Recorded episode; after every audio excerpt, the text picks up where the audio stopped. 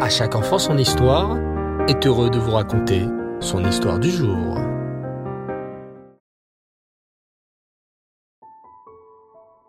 Bonsoir les enfants et Reftov, j'espère que vous allez bien. Baou Hashem. Ce soir, comme tous les jeudis soirs, j'aimerais vous raconter la suite de l'incroyable histoire de l'affaire Finali. Oui, vous êtes nombreux à me demander la suite. Nous sommes en plein suspense. Écoutez bien. Après la guerre, les deux petits Robert et Gérard Finali, qui sont maintenant âgés de 3 et 4 ans, vivent toujours chez mademoiselle Brun. Hélas, leur père et leur mère ne reviendront pas de la terrible Shoah. Mais Robert et Gérard ne sont pas seuls au monde. Ils ont une famille, des oncles, des tantes, oui, des tontons et des tatas qui veulent les retrouver. La première fut leur tata Margaret Fischl. Margaret habite en Nouvelle-Zélande. C'est la sœur de leur papa, le docteur Franz Finali. Elle envoie des lettres et des courriers à l'intransigeante mademoiselle Brun. Cette mademoiselle Brun, qui a caché les enfants pendant la guerre, ne veut pas rendre les enfants. Et pendant trois ans, elle va ignorer les lettres de Tata Margaret et dire beaucoup de mensonges. Une autre Tata va essayer. Cette tante, elle habite en Autriche. Elle s'appelle Augusta. Cette Tata Augusta va, elle, se déplacer jusqu'à la maison de Mademoiselle Brun. Mais leur rencontre se passe très mal. Mademoiselle Brun, insiste Tata Augusta. Rendez les enfants à leur famille, ça suffit. Vous avez caché mes chers neveux, Robert et Gérard, mais maintenant, il faut les rendre. La guerre est terminée.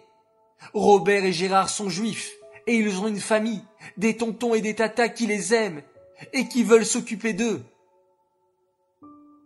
Non, non et non, hurle mademoiselle Brun.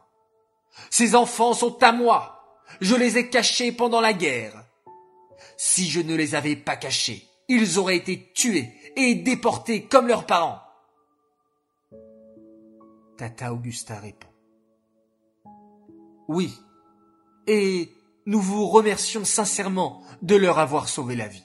Mais maintenant, vous ne pouvez plus les garder. Il faut les rendre à leur famille. Mais mademoiselle Brun ne veut rien entendre. Je ne les rendrai pas. Ils sont à moi maintenant. Sortez d'ici, murmure-t-elle avec un mauvais sourire. Tata Augusta comprend que cette mademoiselle Brun ne se laissera pas convaincre. Laissez-moi au moins les voir, les embrasser, leur parler, supplie Tata Augusta. Bof. Enfin, si vous voulez, soupire mademoiselle Brun. Ils ne sont pas dans ma maison pour l'instant, mais à la campagne. Tenez, voilà l'adresse. Déguerpissez maintenant. Tante Augusta n'hésite pas. Elle fait le voyage long et fatigant pour aller voir ses neveux, Robert et Gérard, dans cette petite maison de campagne. Arrivée là-bas, elle se présente à la gardienne. Bonjour, je suis Augusta Finali, la tata de Robert et Gérard. Je voudrais les voir et me promener un peu avec eux. Je leur ai aussi apporté des petits cadeaux. La gardienne n'est pas commode. Oui, bon, prenez-les. Mais vous avez intérêt à être sages, les enfants. Autrement, gare à vous. Vous serez sévèrement punis. En entendant ces paroles, tante Augusta comprend que Robert et Gérard sont loin d'être heureux. Quand elle les voit, les petits lui sautent dans les bras. Tante Augusta les sort, leur offre des friandises, discute avec eux. Les petits Robert et Gérard ont l'air si heureux d'avoir trouvé une tata, comme une deuxième maman. Et quand Tata Augusta les ramène à la maison.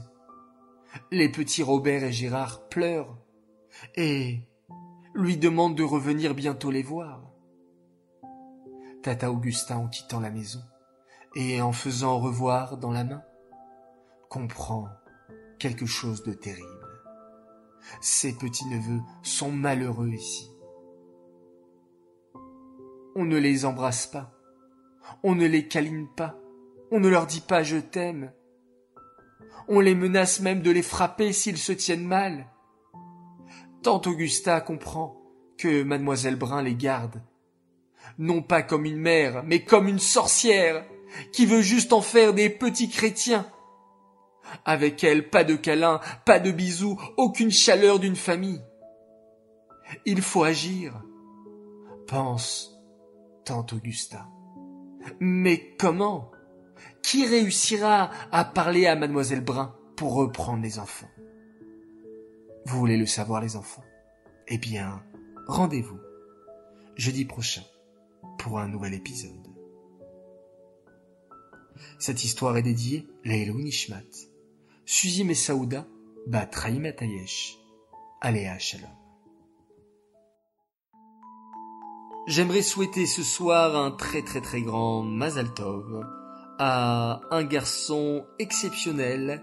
Il nous vient du Gan de Montrouge et il va fêter ses quatre ans ce Shabbat, le 20 Shvat. Alors Mazal Tov à toi, Lévi Tzrak Zerbib, Mazal Tov de la part de ton grand frère Mendel et de ton petit frère Dov et bien sûr de tes parents qui t'aiment énormément.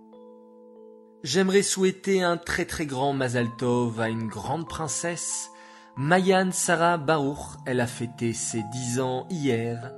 Ça y est, tu as atteint les deux chiffres. On est fiers de toi, notre beauté. Tu es un vrai exemple. Une grande sadéquette. Que tu grandisses dans la simcha, la brioute, l'abondance, dans la Torah et les mitzvot et surtout dans le derer du rabbi.